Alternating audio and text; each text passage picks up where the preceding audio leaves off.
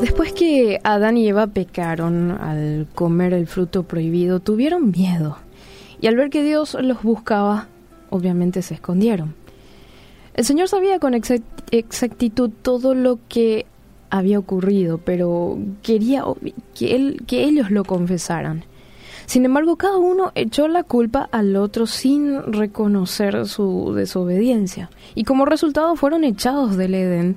Pero antes, antes, Dios hizo, cuenta la Biblia, túnicas de pieles y los vistió. Podríamos esconder de las personas los pecados que cometemos, fingir que somos íntegros, pero en realidad esto es en vano y es en vano nuestro esfuerzo porque ante Dios nada está encubierto tal cual lo dice Hebreos 4:13, y no hay cosa creada que no sea manifestada en su presencia. Antes bien todas las cosas están desnudas y abiertas a los ojos de aquel a quien tenemos que dar cuenta.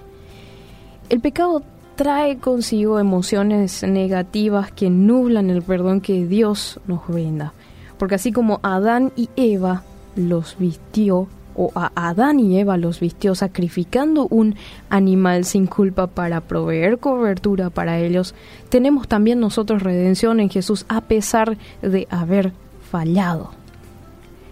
La gracia inmerecida que Dios nos da no tiene comparación con nada en esta vida y debe ser lo que nos motive siempre a volver a Él, a ser sinceros y humildes para buscarlo y confesar todo lo malo porque obviamente tenemos la seguridad de que nos va a recibir con amor y va a limpiar nuestra vida. Esto me hace recordar a un himno muy pero muy conocido que dice, Sublime gracia del Señor que aún infeliz salvó. Fui ciego, mas hoy veo yo, perdido, y Él me halló.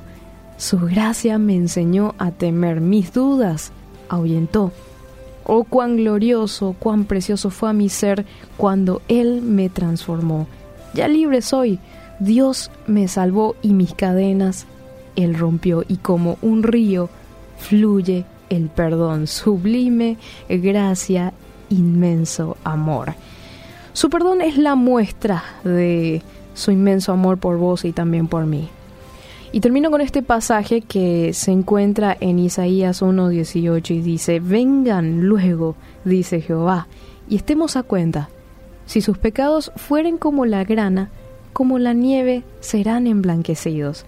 Si fueren rojos como el carmesí, vendrán a ser como blanca lana.